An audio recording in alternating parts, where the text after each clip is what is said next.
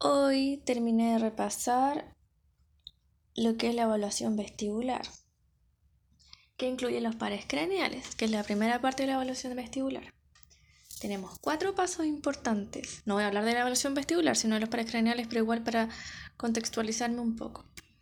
La primera es la evaluación de todos los pares craneales. Luego tenemos que evaluar el equilibrio estático, equilibrio dinámico y segmentario.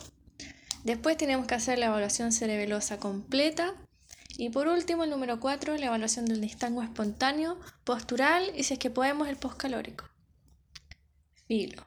Eso es evaluación vestibular. Pero yo hoy quiero ver si puedo decir sin ver y entender mejor la evaluación de los pares craneales. Bueno, ¿cuáles son los pares craneales? Son los 12 pares craneales. Tenemos primero el 1, el olfatorio, el 2 el óptico, el 3 el motor ocular externo, yo me acuerdo de que es el tercero porque es motor ocular externo, tiene tres palabras. Después viene el 4 que es el patético, que yo me imagino que es patético porque se sacaba puros cuatro, esas son mis asociaciones para aprenderlo. Después viene el, el quinto que es el trigémino, el sexto que es el motor ocular externo, el séptimo que es el facial, porque me imagino siete lunares facial, como una carita con siete lunares, no sé por qué. Después el octavo es el vestíbulo coclear, el noveno, el noveno es el glosofaringio, el décimo es el vago, el número 11 es el accesorio y el, el 12, el último, es el hipogloso. Entonces tenemos olfatorio, óptico, motor ocular común, patético, trigémino, perdón, facial, vestíbulo coclear, glosofaringio y vago, eh, accesorio e hipogloso. Ah, me creo que me salté el, el motor ocular externo. Ya, no importa, son esos. Entonces nosotros tenemos para hacer la evaluación vestibular, para saber si el, el paciente tiene un síndrome vestibular que puede ser periférico, que puede ser central, que puede tener dentro de los periféricos un vértigo postural paroxítico benigno o una neuronitis vestibular o un neurinoma acústico o puede tener algo mixto como una presbiestasia, un presbivértigo X.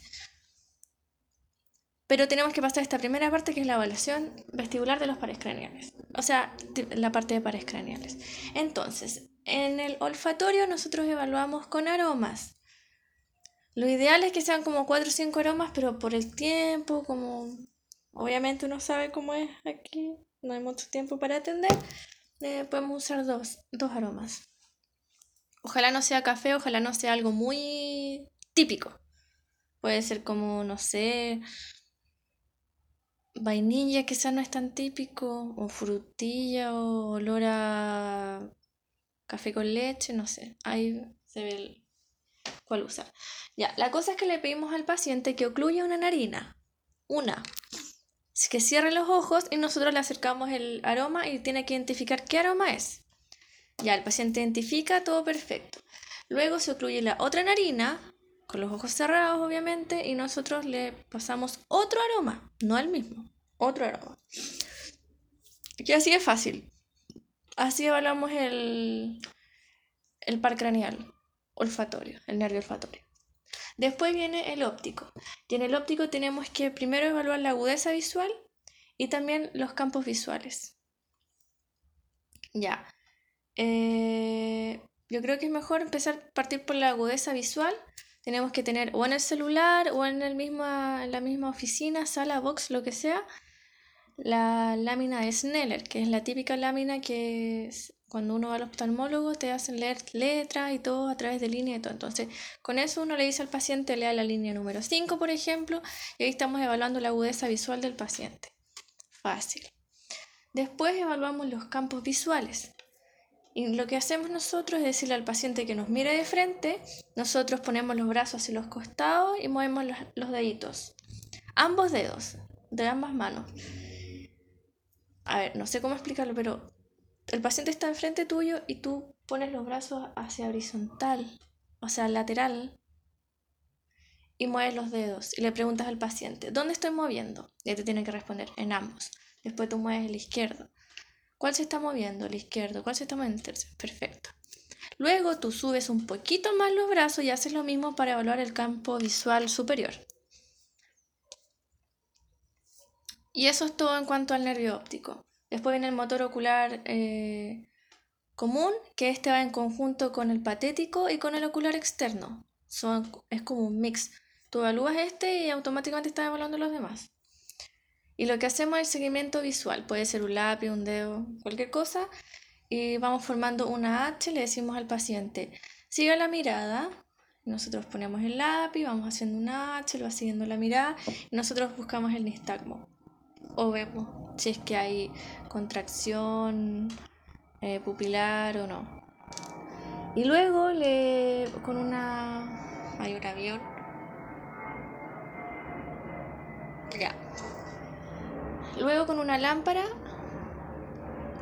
alumbramos a los ojitos del paciente y vemos si hay contracción pupilar también de un, de uno, de un ojo con el otro. Eso es el motor ocular eh, común, perdón, el patético y el ocular externo. Simple. Después viene el trigémino. Y el trigémino tenemos que evaluar las dos ramas, tanto la sensitiva como la motora. La sensitiva lo que podemos hacer es pasar un algodón primero por la zona palpebral, porque acuérdate que el trigémino se divide en tres, en tres ramas. Entonces la primera va a ser como la palpebral. Le pasamos los, los algodoncitos al mismo tiempo de un lado a otro y le preguntamos, ¿Siente igual a ambos lados? El paciente dice sí, perfecto. Luego pasamos el, el algodoncito por el temporal. ¿Siente igual a ambos lados? Sí, perfecto. Y por último por el macétero, que es la, eh, equivale a la rama mandibular de trigémino. Le pasamos ambos, algodoncitos a ambos lados de ambos macéteros. ¿Lo siente? ¿Igual a ambos lados? Sí. O si no, podemos hacerlo más desordenado, pero yo prefiero de forma bilateral, es más rápido. Eh, le preguntamos si siente ambos lados, perfecto. Y en la, la parte motora del trigémino le pedimos al paciente que cierre la boca con fuerza y palpamos la contracción del macetro. Si se contrae bien, eh, la rama motora del trigémino está bien. ¿Ya? Después del trigémino, que es el quinto, bueno, vendría el sexto, que es el motor ocular externo, pero ya lo evaluamos en conjunto con el oculomotor común y el patético que era con el seguimiento visual, ¿cierto? Entonces pasamos al séptimo, que es el facial.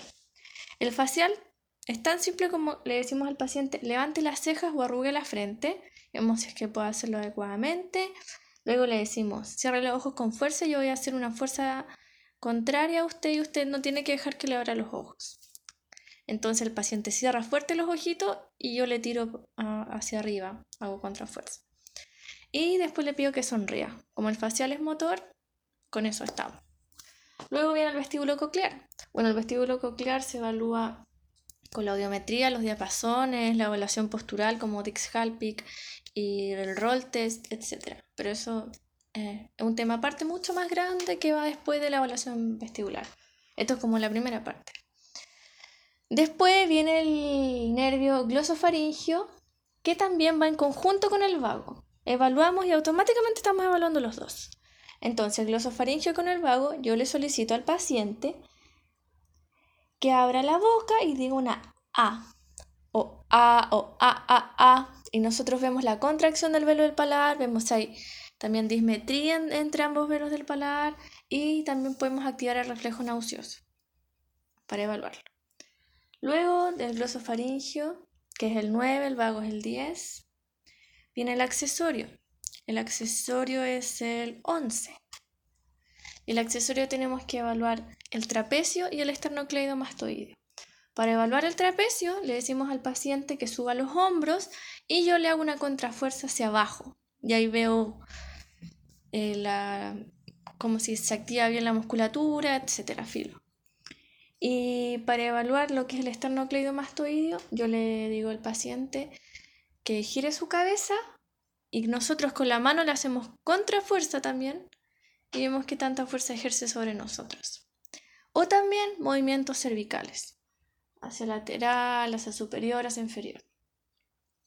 Y por último, el hipogloso. El hipogloso, primero tenemos que decirle al paciente que abra la boca y tenemos que ver si es que hay o no presencia de fasciculaciones para descartar alguna esclerosis lateral amiotrófica o, o alguna otra mm, afectación del sistema nervioso central. Entonces observamos la lengua en reposo, fasciculaciones, no, perfecto. Luego le decimos que saque la lengua y vemos si es que hay desviaciones de la lengua.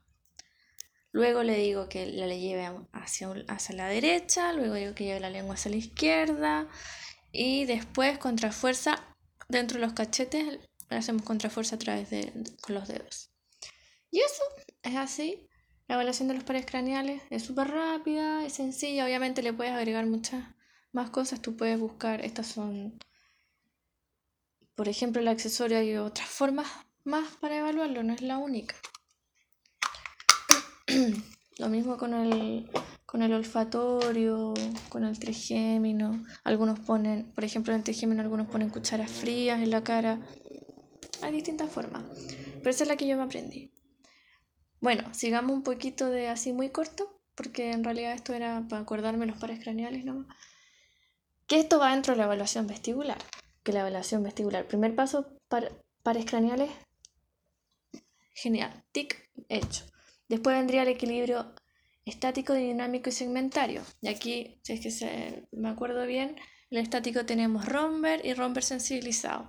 En el dinámico tenemos romper barré, la marcha con los ojos abiertos, eh, Fukuda y Babinski Whale. Y en el segmentario tenemos la prueba de evaluación segmentaria que el paciente está sentado nosotros vemos una línea recta para ver si se mueve, etc. Después viene la evaluación cerebelosa, que aquí evaluamos diadococinesia, metría, sinergia, hipotonía, temblor intencional y temblor en reposo. Que eso voy a hacer otra grabación, porque si no después me da mucha lata escuchar estos videos para estudiar. Eh, y por último, en la evaluación vestibular vemos el, la versión del nistagmo espontáneo, que así muy rápido el paciente tiene que ver un punto fijo a 80 centímetros de la pared y nosotros vamos viendo el nistagmo. Si va horizontal, si va vertical ascendente, chalalala, todas esas cosas. Y el postural, que es Dix Halpic y Roll Test. Eso, terminé.